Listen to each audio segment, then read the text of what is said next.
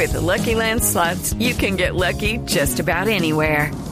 This is your captain speaking. Uh, we've got clear runway and the weather's fine, but we're just going to circle up here a while and uh, get lucky. No, no, nothing like that. It's just these cash prizes add up quick. So I suggest you sit back, keep your tray table upright, and start getting lucky.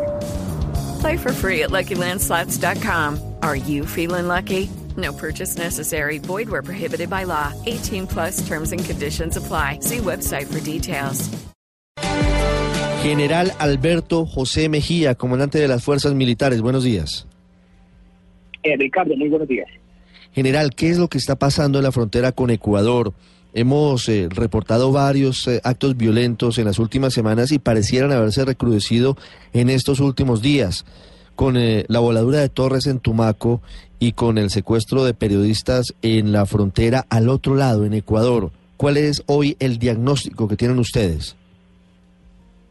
Bueno, Ricardo, eh, en primera medida hay que recordar que el departamento de Nariño, infortunadamente, eh, y esto es algo que viene de, hace ya unos años, es el departamento de Colombia con la mayor cantidad de cultivos ilícitos. Entonces, estos cultivos, muchos de ellos industriales, pues generan indudablemente toda una espiral de violencia. Allí, en el departamento de Nariño, agrava esta situación la cercanía pues a la frontera con el hermano país del Ecuador. En, en el departamento de Nariño nosotros tenemos cinco estructuras criminales diferentes y esas cinco estructuras están divididas en nueve subáreas. En cada una de estas subáreas tenemos una operación mayor de carácter ofensivo contra estos grupos. Esta operación mayor nos ha permitido realizar en solamente los enero, febrero y marzo 553 capturas, además de dos bajas en combate a estos grupos que normalmente actúan de civil como narcotraficantes. Y entre las incautaciones, producto de este esfuerzo que se han hecho allí, tenemos ni más ni menos que 17 toneladas de cocaína, 4 toneladas de explosivos, tenemos nosotros toneladas de insumos sólidos, 51 mil galones de insumos líquidos, y oigan este número tan importante, les hemos incautado 51 fusiles y 131 pistolas. Entonces, en conclusión, pues hay una, una lucha muy fuerte entre el Estado colombiano contra estos grupos que se nutren del narcotráfico y específicamente en este sector de frontera tenemos a este grupo del bandido alias Guacho. Este grupo se denomina el Oliver Sinesterra. Anteriormente eran la columna móvil Daniel Aldana de las FARC. Uno de Daniel Aldana no quisieron, un grupo de ellos no quisieron acogerse al proceso de paz y crean este grupo para seguir en el negocio del narcotráfico. Este eh, guacho es el cabecilla de este, de este grupo y sobre él tenemos una operación mayor con la Fuerza Tarea Hércules que viene eh, produciendo una gran asfixia por este sector porque no han podido movilizar insumos, no han podido nutrir sus laboratorios, no han podido sacar su producido y por eso es que el bandido decide eh, afectar una torre para tratar de atraer nuestra atención sobre otro sector, pero por supuesto estamos muy focalizados en esta operación ofensiva en este sector de los ríos Mira y Mataje. General, alias Guacho también está detrás del secuestro de los periodistas del periódico El Comercio en eh, la zona de Mataje, al otro lado de la frontera. Eh, la información que nosotros tenemos es que sí, eh, en realidad sobre este sector de frontera, es eh, en este sector es el único grupo que allí delinque, es decir, allí no hay otros grupos que tienen otros nombres, allí no hay ELN, allí no hay eh, guerrillas unidas del Pacífico o la gente del orden o, o cualquiera de estos otros grupos que han surgido. Por lo tanto, este bandido eh, su área de influencia criminal es aquí sobre este sector. Estamos trabajando en una constante coordinación con las autoridades ecuatorianas para ayudar, para apoyar, para intercambiar información, eh, de tal forma que si estas personas que fueron secuestradas en Ecuador estuviesen en Colombia o llegasen a pasar a Colombia, pues tenemos ya allí una gran cantidad de unidades y de capacidades, de plataformas de inteligencia, etcétera, para poder eh, rescatarlas, para poder recuperarlas. General Mejía, si muchos de los cultivos, la mayoría, están en Colombia, en Nariño. ¿Por qué Alex Guacho actúa sobre todo en Ecuador o sobre todo los golpes que ha dado han sido contra eh, instalaciones militares o contra militares y marinos de, Ecuador? Eh, muy buena pregunta. Eh, lo que pasa es que nosotros debemos ver esto como eslabones de una cadena en las que el cultivo y antes del cultivo los semilleros, donde, donde están las maticas pequeñas, son los primeros eslabones para posteriormente llegar a los laboratorios, reunir con los insumos, salir a los cristalizaderos y sacar la ruta del país. La salida de la ruta del país se hace de dos maneras. Una por vía fluvial al mar y otra por vía terrestre al litoral con el propósito de hacer en el mar en enlace con los diferentes carteles, especialmente carteles mexicanos. Eh, afortunadamente en esta acción la presión que han tenido del lado colombiano es muy grande. Lo mencionaba, ha perdido 17 eh, eh, toneladas de cocaína en los últimos días por parte de esta acción contundente nuestra. En realidad, 17.962 kilos, casi 18 toneladas. Entonces, eso hace que ellos tengan que buscar otros caminos y ese camino infortunadamente es cruzar por el hermano país del Ecuador.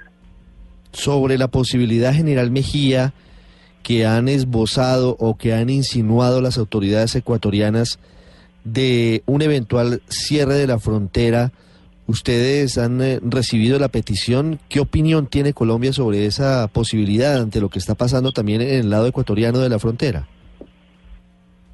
Eh, bueno, nosotros no hemos recibido esa información. Yo estuve en Tulcán, Ecuador, el, sábado anterior con todo eh, el mando institucional de las Fuerzas Armadas del Ecuador y dos señores viceministros de Defensa y del Interior.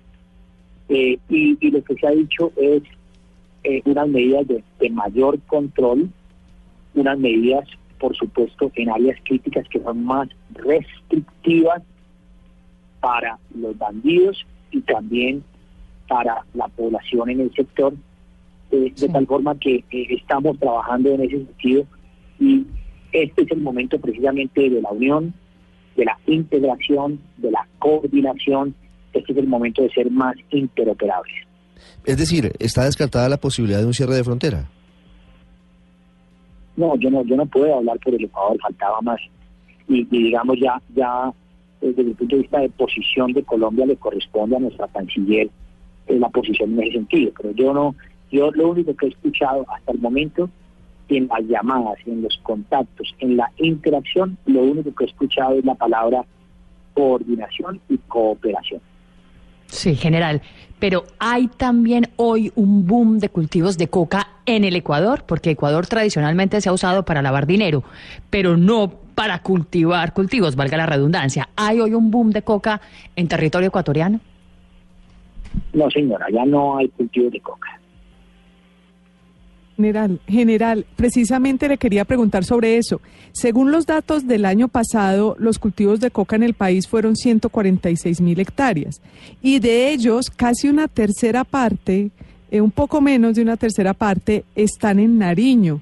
¿Por qué no se ha podido controlar los cultivos de coca en Nariño? ¿Qué es lo que pasa allí que lo hace tan propenso a este tipo de, problemática? Bueno, eh, estamos, eh, primero que todo, el año anterior erradicamos eh, con el sector defensa, unidos, el Ejército y la Policía Nacional y la Armada de Colombia, erradicamos 52 mil hectáreas, un poquito más de esas hectáreas, el porcentaje más grande de erradicación manual fue en el departamento de Nariño. Es decir, que nosotros erradicamos allí un componente muy importante, no recuerdo en este momento el dato exacto, pero estamos hablando de más de 10.000 hectáreas erradicadas en el departamento de Nariño, las cuales sufren un proceso de aproximadamente un 20% de resiembra. Este año continúa este trabajo, este esfuerzo, lo estamos haciendo con más ímpetu, con más entusiasmo y con un proceso de mayor control y certificación por parte de algunas entidades que auditan este proceso.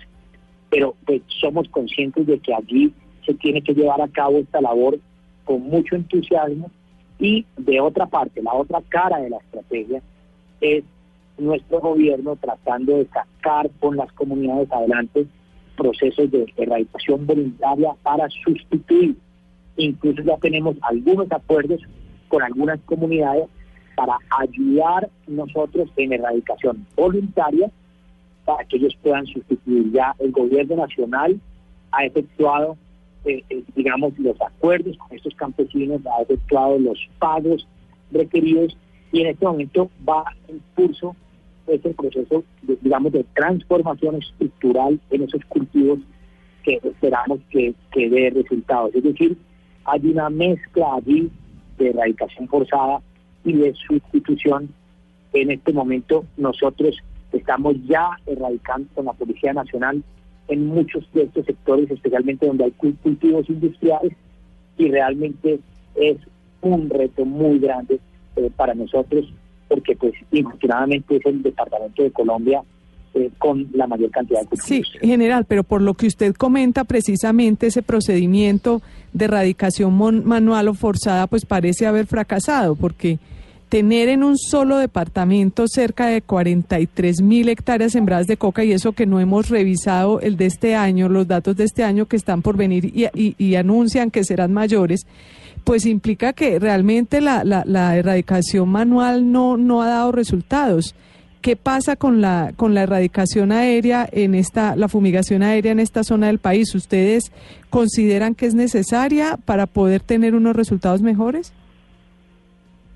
Bueno, eh, muy buena pregunta. Entonces, eh, eh, primero, erradicación o aspersión aérea no existe, fue prohibida por el Consejo de Estado y, básicamente esa no es una opción, está borrada del panorama.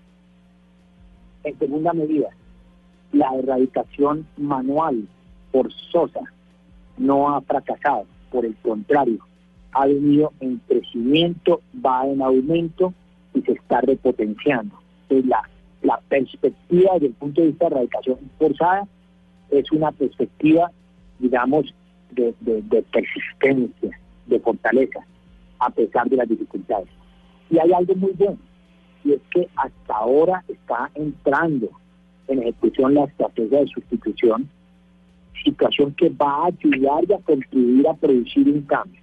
Entonces, a pesar de las dificultades, no tenemos derecho nosotros, ustedes digamos, a tener una, visión pesimista de este proceso.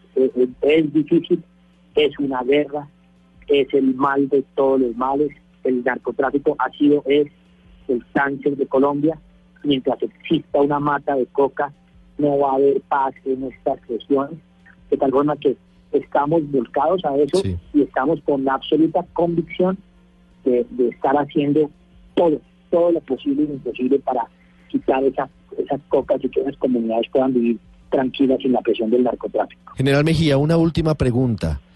¿Los eh, periodistas y el conductor secuestrados en Mataje están en Colombia? Bueno, eh, nosotros al momento no tenemos ninguna información ninguna inteligencia que nos permita inferir eso, que nos permita desdictarlo o confirmarlo. No tenemos en este momento ninguna información al respecto. ¿Qué estamos haciendo? Utilizando los mecanismos que se han adoptado, estamos en este momento precisamente en ese intercambio de información con la hermana República del Ecuador para que nos den a conocer si tienen algún indicio, si tienen alguna información ojalá si tienen alguna inteligencia dominante que nos permita conocer eso. Sí, porque Ecuador De dice, eh, Ecuador dice que están en Colombia, ¿no? ¿A usted le han compartido esa información? Sí, yo, yo escuché al, al señor ministro anoche que nosotros no hemos recibido esta informa- información eh, oficialmente y por los canales que se han establecido para el intercambio de inteligencia, pero, pero estamos muy proactivos para recibir las informaciones y para actuar. Este es el momento de, de la coordinación, este es el momento de la integración, este es el momento de esa cooperación en frontera, unidos dos países hermanos contra el mal, ese mal representado en el narcotráfico y en, en bandidos, en bandoleros de la talla de, de, de Guacho, al cual con la ayuda de Dios vamos a capturar o a dar de baja muy pronto. 655, General Mejía, muchas gracias. Ricardo, muchísimas gracias, un feliz día para todos.